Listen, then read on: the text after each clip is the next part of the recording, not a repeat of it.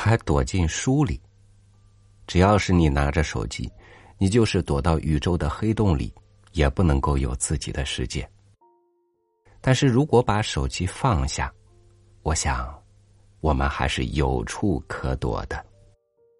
与您分享赵丽宏的文章《躲进书里》。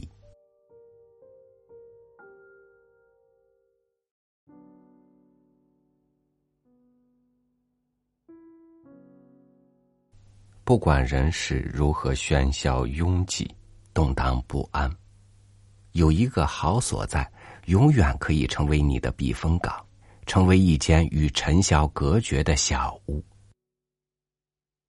你可以躲进去，独自面对一个丰富有趣的世界，把烦恼和焦躁忘记的干干净净。这个好所在，便是书。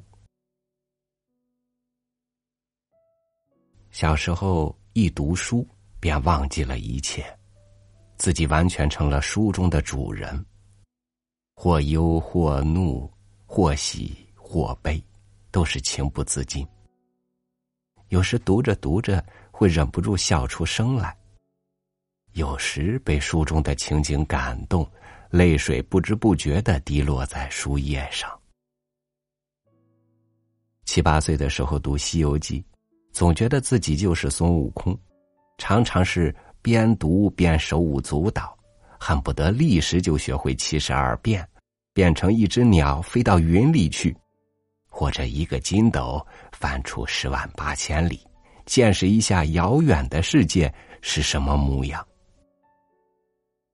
再大一些，读《水浒》，读《三国演义》，读《东周列国志》，这些书。要比课本上学的历史有趣的多。小时候也翻过《红楼梦》，觉得没劲。喜欢《红楼梦》是中学时代的事儿，一喜欢就读得入痴入迷，一边读一边奇怪：人世间男男女女的感情纠葛，为什么这样复杂？小时候读书，从来不管时间场合，无论在什么地方都能读，走路读，吃饭读，睡觉读，上厕所也读。于是旁人便觉得这捧着书忘乎所以的小子有点痴。常常是大人的一声叫喊，把我从痴梦中惊醒。等到文化大革命开始后。读书成了一件可怕的事情，因为所有的读书人几乎都成了革命的对象，非批即斗，一个个被整得灵魂出窍，惶惶不可终日。记得有一次，在一条僻静的马路上，看见一群造反队员斗一位大学教授。教授书房里的书籍全都被扔到街上。堆得像一座小山。教授头上戴着一顶高帽子，站在书山上。造反队员将书一本一本撕烂了，朝教授头上扔。可怜的教授几乎被埋在书堆中。后来，造反队员大概觉得这样还不够痛快，又开始烧书，马路顿时成为一条火龙。教授畏缩在路边的围墙下，呆呆的看着自己心爱的书在火光中化为灰烬，脸上老泪纵横。这情景使我想起以前在电影里看到过的镜头：日本强盗在中国放火焚烧民宅，民宅的主人眼睁睁看着烈火吞噬自己的家园。来不及逃走的亲人正在火海中惨叫，然而却无法去救。世界上还有什么比这样的事情更残酷呢？那时，烧书似乎成了一种革命的象征。抄家者烧，藏书者自己也烧。街上到处可以看见火光。看见在青烟中飘扬的纸灰。人们把书一捆一捆投到火堆里，看火蛇舔着书页，看书籍们化为美丽的火焰，然后变成灰色的蝴蝶，满天飞舞。这也使人想起办丧事时为死者烧的纸钱，也是这样的火花，也是这样的飞灰。然而，书的吸引力并没有因此而消失。无数代哲人和智者在书中描绘创造的那些博大的世界，不可能被几堆愚昧的火烧毁。从好书中流露出来的感情，闪烁着的思想，会像墨彩一样浸染你的心胸，会像子弹一样射中你的灵魂。这样的色彩和淡痕留在心灵中，无论如何也不会消失。他们已经和你的生命融合在一起，没有任何力量能够驱除他们。中学时代，我很喜欢两本散文诗集，一本是泰戈尔的《飞鸟集》，另一本是鲁迅的《野草》。读这样的书。犹如欣赏韵味无穷的音乐，其中的每一段旋律都可以让你反复回味，时时能品出新的韵味来。那时觉得这两本书很优美，也很神秘。越是神秘，越是想读，直读到能背出其中的许多段落来。文化大革命中。《飞鸟集》和大部分文学名著一样，成了应该投到火堆中的禁书，而《野草》却是极难得的一个例外，因为它的作者是鲁迅。即便是当着那些必戴红袖章的造反好汉们，也可以堂而皇之的读《野草》。《野草》中的一些文字，甚至成了当时流行的革命语录，譬如。地火在地下运行，熔岩一旦喷出，将烧尽一切野草。不过，我还是很难将野草和那些激昂的政治口号连在一起。这时读野草，竟生出许多先前未有过的感想来。我在鲁迅那些优美的文字里，读到的是一个痛苦的、迷茫的。充满幻想的灵魂在苦苦思索。我常常想，倘若鲁迅先生没有那厚厚的十几本著作，只有这一本薄薄的《野草》，他同样是一个了不起的大作家。到农村插队落户时，几乎没有什么书可带，行囊里寥寥几本印刷品中。有一本是《野草》，很多小说往往只能读一遍，看一个故事而已。第一遍觉得新鲜，第二遍便无味了。《野草》这样的书，却可以一遍一遍读下去。所以我当时颇有点阿 Q 的想：我这是以一当十，以一当百。有一次，生产队里开批判大会。我怀揣着那本《野草》，坐在后排的一个角落里。听得无聊，便从怀里拿出《野草》来读。一读进去，周围的喧嚣世界仿佛就不存在了。我再也听不见批判会在开些什么，会场里一阵阵海潮般的口号声也不能把我从书中拽出来。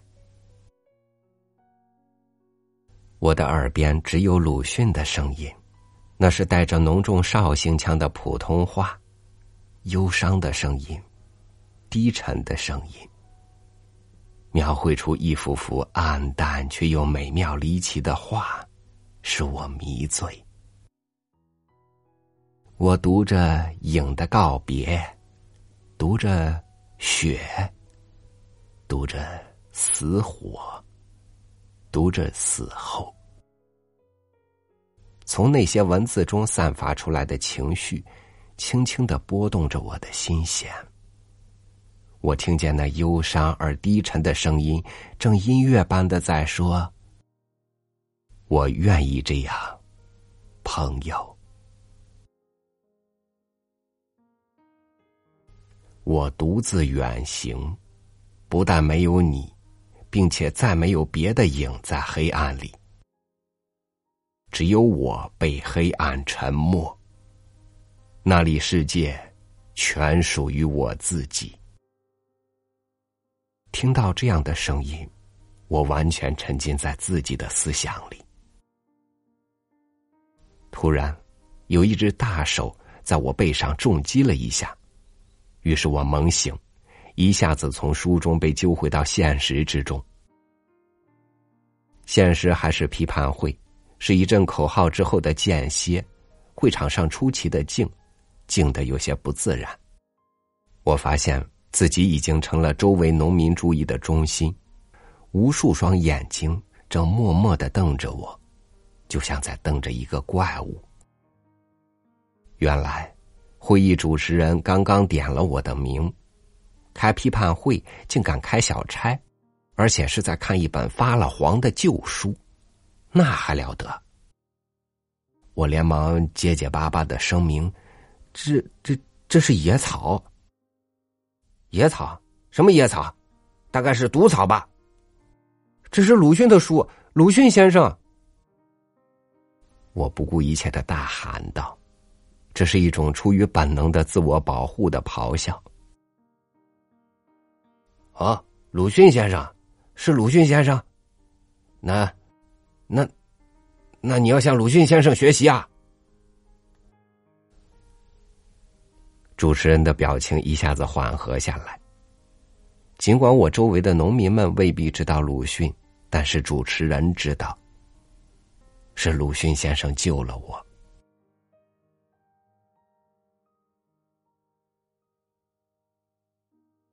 身边只允许有一本野草的文化荒年，早已成为遥远的过去。现在可供选择的好书，就像春天的花草一样，多得叫人眼花缭乱。你尽可以在大庭广众之下读任何一本书，不会有一个人来干涉你。不过，真的要找一本能让我躲进去、沉醉其中而忘记一切的书。就像当年读的《野草》那样的书，并不是一件容易的事。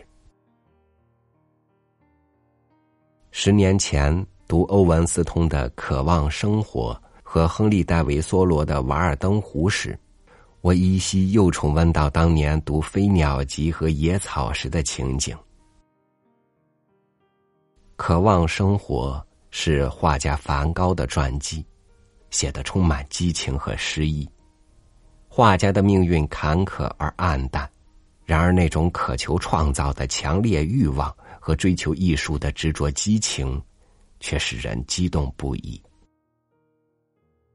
《瓦尔登湖》是一本散文集，书中流露出的那种恬淡，那种对大自然的陶醉，对人生的静静的思索，无不拨动着我的心弦。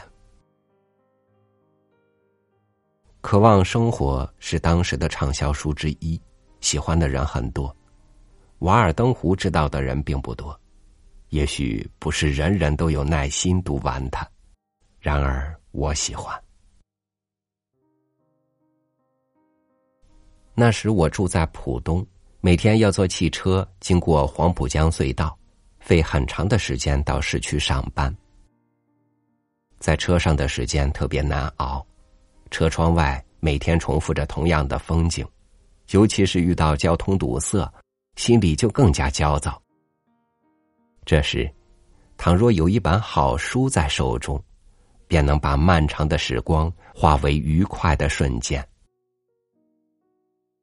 在公共汽车上读书，只要真的读进去，就能旁若无人，就像在自己的书房里读书一样。任何噪声都不可能干扰我的情绪。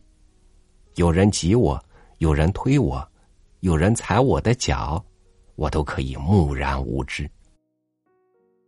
瓦尔登湖就是我在拥挤喧闹的公共汽车上有了一个美妙的藏身之处。有一次，汽车在幽暗的隧道里被堵住，前面的障碍怎么也排除不了。车窗外只能看见灰暗毛糙的隧道壁，车厢里空气浑浊，一片抱怨之声。这时，我便从包里拿出那本《瓦尔登湖》来，随手翻开，是那篇《生》。生里描绘的是一个极为宁静的世界，那里有山谷，有森林，有飞着的或是唱着的禽鸟，有乡间公路上马车的铃铃声，有宇宙七弦琴上的微音，似是教堂钟声；有游唱诗人歌喉似的牛叫，有宇宙七弦琴上的微音似的教堂钟声。有游唱诗人歌喉似的牛叫声。当这些声音和每一张叶子、和每一、和每一只松针寒暄过以后，回声便接过了这旋律，给它转了一个调，又从一个山谷传给了另一个山谷。回声。不仅把值得重复一遍的钟声重复，还重复了山林中的一部分声音，犹如一个林中女妖所唱出的一些微语和乐音。瓦尔登湖中的这些声音，就这样美妙的在我心里回旋，使我也仿佛成了在瓦尔登湖畔流连忘返。沉醉于美丽天籁中的农夫，生之后是寂寞。瓦尔登湖畔的寂寞，并不是那种可怕的闭塞和孤独，而是一种安闲，一种宁静，一种远离尘嚣的超然。作者在山林湖泊之间独自思索着：太阳，风雨。夏天，冬天，大自然的不可描写的纯洁和恩惠，他们永远提供这么多的健康，这么多的快乐，对我们人类这样的同情。如果有人为了正当的原因悲痛，那大自然也会受到感动。太阳暗淡了，风像活人一样悲叹。云端里落下泪雨，树木到仲夏脱落下叶子，披上丧服。难道我们不该与土地息息相通吗？我自己不也是一部分绿叶和青菜的泥土吗？这样的寂寞，是一种令人神往的寂寞。对于整天在喧嚣和拥挤中忙忙碌碌的现代城市人来说，这样的寂寞是多么难能可贵。寂寞之后是访客，于是我又和梭罗一起，在他的林中大小房里接待许多有趣的人物。我们的客人是淳朴而又聪明的伐木者，是渔夫和猎人，是隐居山林的智者。是一些没有被都市尘嚣污染的健康的人，和这些有趣的人围着红彤彤的炉火，谈天说地，道古论今，是一件多么快乐的事情！就在我兴致勃勃漫步于瓦尔登湖畔时，汽车已经驶出黑暗的隧道，车窗外。日光灿烂，周围乘客脸上的愁容已经消失。听到人们的议论时，我才知道，刚才汽车竟在隧道里滞留了整整一个小时，而我居然什么也不知道，只是躲进书里做了一次愉快的旅行。如果没有瓦尔登湖，这黑暗的一个小时将会多么漫长。我想，今后我的生活内容大概还会有很多变化。然而，有一件事情是不会改变的，那就是读书。现在，我已有了七八个书橱，大概有好几千册书吧。要想把所有的书都读一遍，几乎不可能。于是，我常常站在书橱前，慢慢的扫视着那一排排五彩斑驳的书籍，心里在想：今天我能躲进哪一本书中去呢？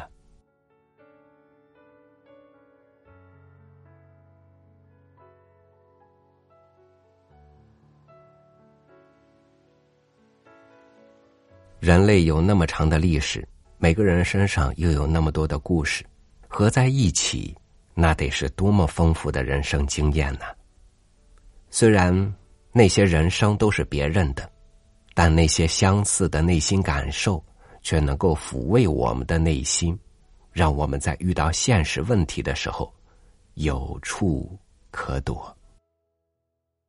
感谢您收听我的分享，我是朝雨。祝您晚安，明天见。